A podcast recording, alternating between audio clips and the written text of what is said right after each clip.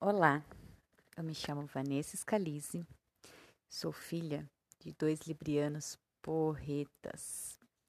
E venho aqui hoje para mais um episódio dos Sopros das Minhas Mudanças, mais um pedacinho de mim. No mistério do sem fim, equilibra-se um planeta, e no planeta, um jardim, e no jardim, um canteiro no canteiro, uma violeta, e sobre ela o dia inteiro. E é sob esse lindo poema que me conecto com as minhas asas de borboleta para contar a história de quem são meus pais, sob o meu olhar, que com certeza não são os mesmos pais das minhas irmãs. Eles são frutos dos meus planetas ancestrais, são o meu planeta e o meu sem fim.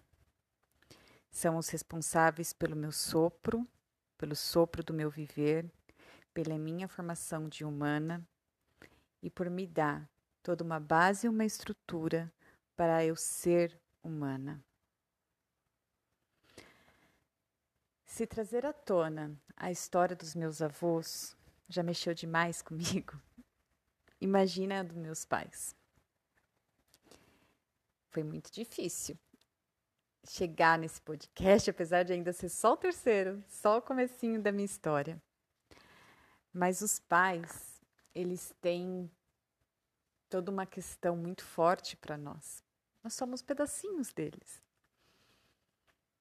Nós somos a sementinha e todo o lindo terreno que foi fecundado. E nós também somos o olho de um e um olho de outro, os valores de um e os valores do outro. Nós nascemos puros e somos inundados por todos esses valores, esses olhares, essas crenças desses dois seres. Trazendo nas nossas entranhas seu DNA, seu gene, então, falar dos nossos pais também é falar um pouquinho da gente.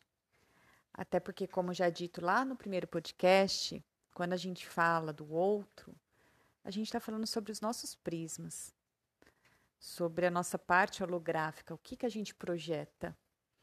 Então, nem sempre a gente está falando realmente desse homem, dessa mulher. A gente está falando daquela criação de pai e mãe dentro de nós. Quem é esse pai e essa mãe que eu criei e que eu desesperadamente desejo que seja assim.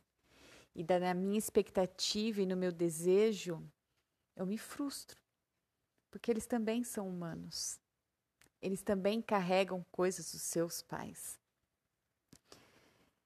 E os nossos quereres, eu quero, essa coisa do ego, eu desejo, tem que ser assim, nos distancia, nos machuca, nos faz buscar aprovação, nos, nos desestrutura. Então vamos lá. Quem é o meu pai? Meu pai, o senhor Oswaldo. Ele nasceu na cidade de Oswaldo Cruz, no interior de São Paulo, e, para minha grande surpresa, viveu por lá por muitos anos. Aos 16 anos, ele mudou para o Paraná, e aos 20 anos, ele voltou para São Paulo. Ele é o segundo filho mais velho e aos meus olhos, por muitos anos, por muito tempo, ele era, ele foi o mais parecido com meu avô. Aquele avô carrancudo, italiano, calabrês, era o meu pai. Eu escuto desde muito pequena que meu pai, ele começou a trabalhar muito cedo. Ele precisava sair para ajudar a trazer recursos, a trazer comida para casa para sustentar os seus irmãos. Ele conta a história de vender biju, sabe? Aquele biscoito crocante, doce que a gente hoje voltou a ser vendido nos faróis quando a gente desce para a praia, no litoral. Então, ele pequenininho lá com seus sei lá, entre 7 e 14 anos, ele vendia biju nos faróis de São Paulo com matraca e tudo, para chamar a atenção dos compradores. Ele fez Senai, ele chegou a fazer o colegial, mas a sua vocação é muito rústica, é muito bruta. Então ele ainda carrega formas de falar bem arcaica. Ele é pau para toda obra. Meu pai é aquele cara que é conhecido como professor Pardal.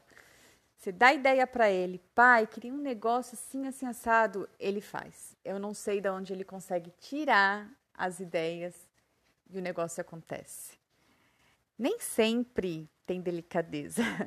Às vezes ele quebra algumas outras coisas para poder criar essa nova coisa. As suas mãos são brutas, grossas, de tanto trabalho, de trabalho duro.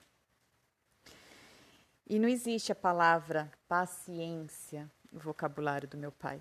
Por isso que as coisas saem do jeito que saem. Quando ele foi para o Paraná, ele conheceu a minha mãe. Ficou lá por algum tempo e depois voltou para São Paulo. Comprou um terreno em Guarulhos e começou a construir a sua própria casa, entre uma jornada e outra de trabalho.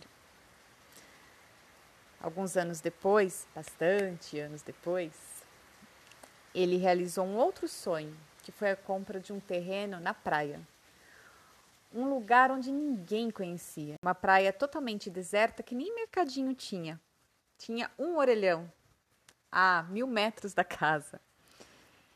E ele, com a ajuda do seu Fusca Gás, e aqui me refiro gás de cozinha, ele colocou um gás de cozinha para economizar gasolina ele ia para a praia todos os finais de semana, limpar terreno e iniciar a construção da casa.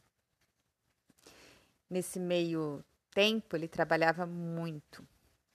Perdeu o emprego, foi ser marreteiro. Você sabe o que é isso?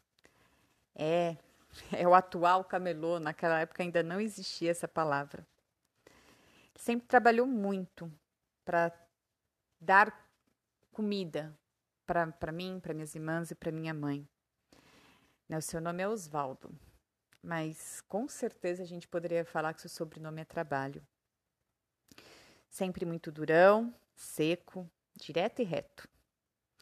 Eu cresci com a ausência desse pai. Pelo menos era assim que eu via.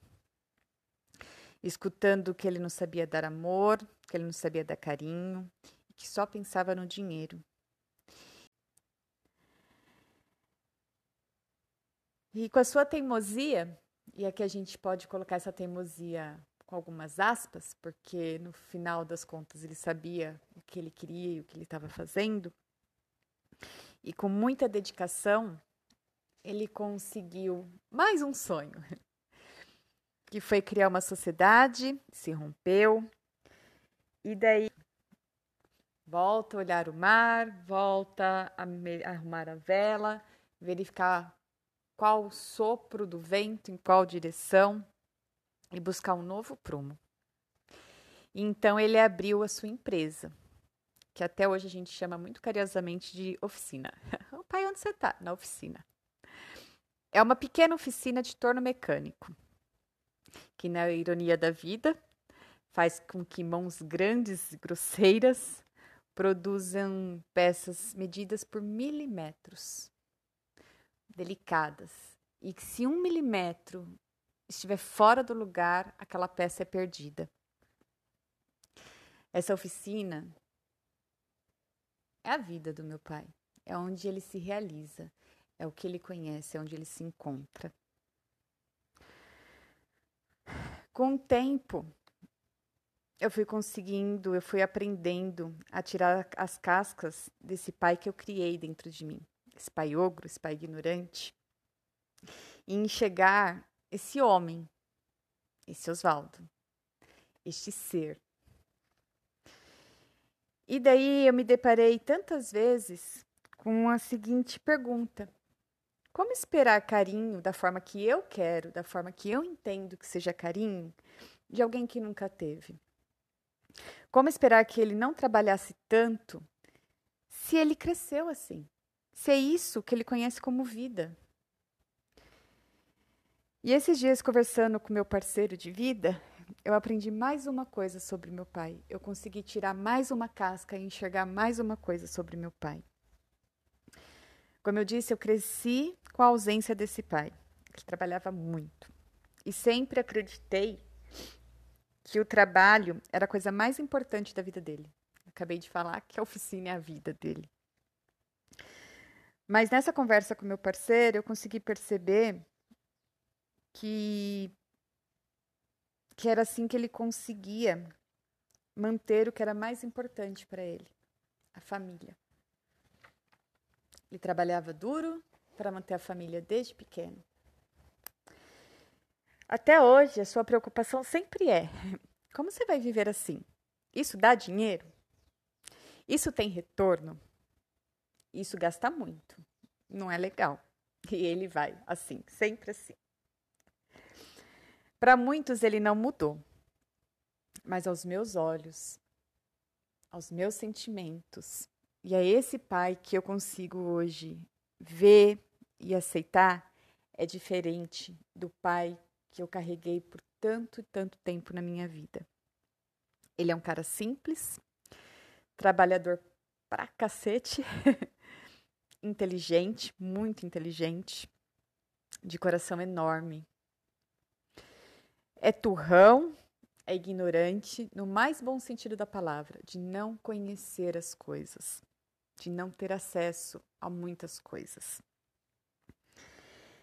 E ele é uma formiga, em todos os sentidos. Ama doce e não para de trabalhar. esse é o meu gene, esse é meu DNA, essa é minha sementinha. Ufa! E minha mãe? quem é minha mãe.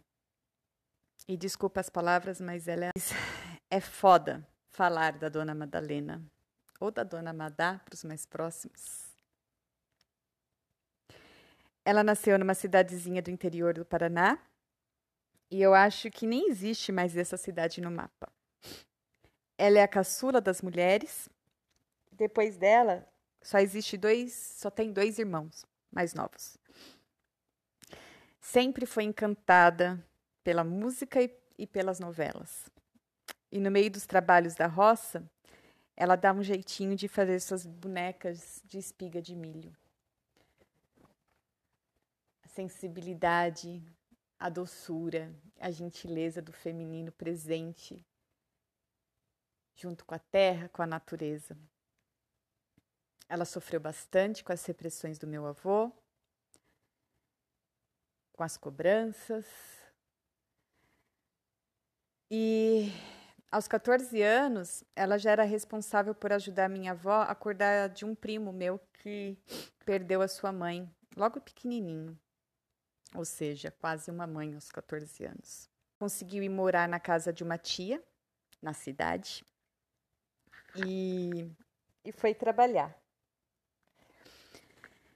Lá ela conheceu meu pai, e trazendo todo aquele romantismo, todo aquele contos de fadas das novelas de rádio e das novelas de revista, ela se apaixonou. Aos 21 anos, ela saiu da sua cidade natal e veio morar em São Paulo para se casar. E junto com meu pai, ela construiu a nossa casa, levantando bloco, organizando, ela assumiu toda a responsabilidade da administração da casa. É, como historicamente nós mulheres fizemos, ela administrava todo o cuidado da casa, ela administrava as compras e ela conseguia ainda economizar nas despesas para guardar qualquer dinheirinho que fosse possível para a construção da casa, para a realização desse sonho. E neste mundo totalmente novo veio a realidade. As coisas não são contos de fadas.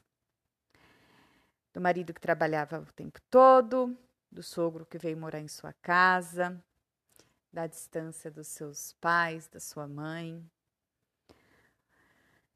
Uau! Teve três filhas, segurou toda a bronca de febres, doenças, visitas aos hospitais, conciliando momento de lavar roupa e tomar a tabuada, tomar os estudos das provas, acompanhou o desenvolvimento da vida das filhas, com todo o peso que existia de que já que ela, que era a responsável pela criação das filhas, se algo acontecesse com uma das filhas, sobraria para ela. Foi ela que me ensinou a amar música. Eu sempre escutei que quem canta os seus males espanta. Quantas e quantas vezes eu acordei com minha mãe cantando Roberto Carlos. Ela me ensinou a amar a ler. Lembro que a gente sentava no sofá e devorava livros. Em duas, três tardes a gente acabava com um livro. E o que sempre me orgulhou muito, ela lia e lia muito, mesmo tendo estudado só até a quarta série.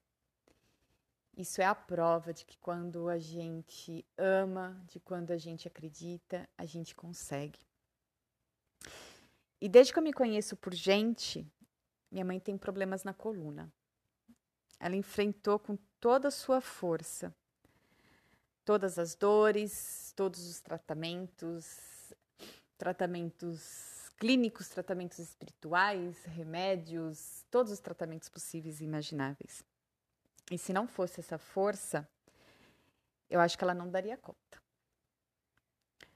E depois de muitas brigas na vida, muitas brigas com meu pai, muitas brigas com o mundo, ela começou a trabalhar. E eu me orgulho demais, demais. Nunca tive vergonha em dizer. Minha mãe, ela foi trabalhar na parte da limpeza do hospital de lá de Guarulhos.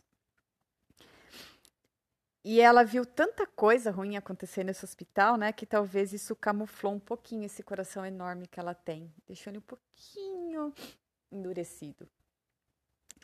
Nesse período, além de trabalhar, além de cuidar das filhas, ela terminou o ginásio num curso à distância, que diga de passagem era a distância, só que ela tinha que ir até o local que era em outra cidade, que ela tinha que pegar dois ônibus para poder fazer as provas. E depois ela ainda terminou o segundo grau com supletivo. Era tão bonitinho. Todas as noites minha mãe ia para a escola.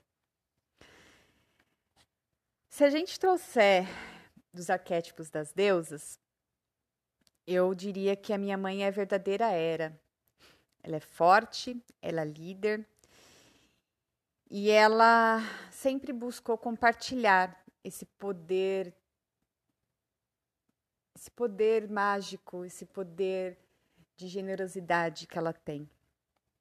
Ela defende seus valores conservadores e gosta de estar rodeada dos filhos e netos. Uau, isso é a mais pura verdade da minha mãe. Pensa numa avó babona. e assim como a era, eu a vejo sofrer por não se sentir prestigiada numa sociedade que não concede uma partilha desse igual poder. E, eu quero deixar claro que esse poder não é o poder de ter mais, o poder de mandar mais, mas é o poder de, de ser vista, de, de ter sua fala colocada para o mundo. E embora tenha ali exigido né, uma grande parcela aí de sacrifício e de trabalho, não existe esse prestígio. É uma frustração de um sentimento de desvalor. A minha mãe é uma mulher forte, muito forte, mais do que ela mesma imagina. Ela é muito inteligente. Pensa, com a quarta série, a minha mãe estudava comigo, com minhas irmãs, tomando tabuada, explicando geografia, história. Ela é super esforçada e tem um coração gigante, enorme do que todos os problemas de coluna que ela tem. Ela tem uma sabedoria única de uma ligação com Nossa Senhora que é ser igual. E ela está sempre pronta para escutar. Mesmo quando vai contra o que ela pensa e o que ela acredita. Mesmo quando vai contra os valores dela. Meu gene, meu DNA, meu colo. E eu diria que é o meu coração fora do seu ventre. É, parece ser simples a gente falar de pai e mãe, né? Mas não é, não. É, foram anos e anos, são anos e anos de terapia, de trabalho, de olhar como observadora, de conseguir enxergar além desse pai e mãe dentro de mim, como eu disse. É um verdadeiro processo de encontrar o meu eu para conseguir enxergar quem é esse homem, quem é essa mulher. Esses gigantes, pequenos seres humanos, que me receberam e que me fizeram chegar até aqui. Sendo que ainda tem muito processo pela frente. Eu ainda precisarei desenvolver um bom centro de equilíbrio e muita identidade bem estruturada para ir além. E como no episódio anterior, eu falo do meu coração, de todo o meu ser, que eu honro e eu agradeço meus pais. Eles me deram a vida, eles me amaram e cuidaram, cuidaram e criaram de mim com toda a sua sabedoria, com todo o amor e carinho que eles tinham e que eles conheciam para dar. Hoje, o meu sopro era para cuidar da minha respiração. Uh. E cuidar é reanimar o sopro da vida, é ajudar a reaprender a respirar, assim como meus pais me ensinaram. É preciso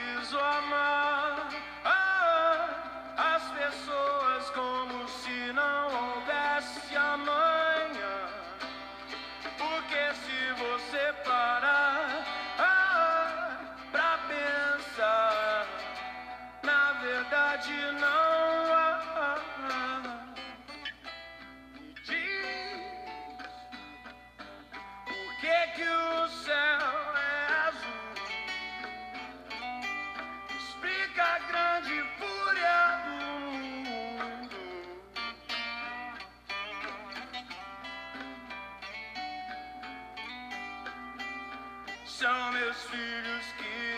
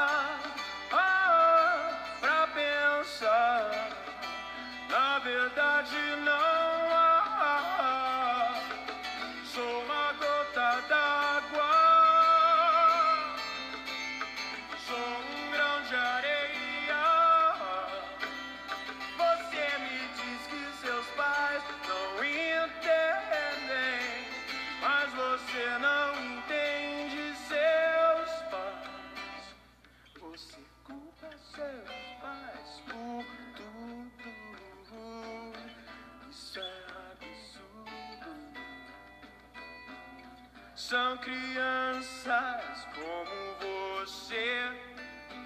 O que você vai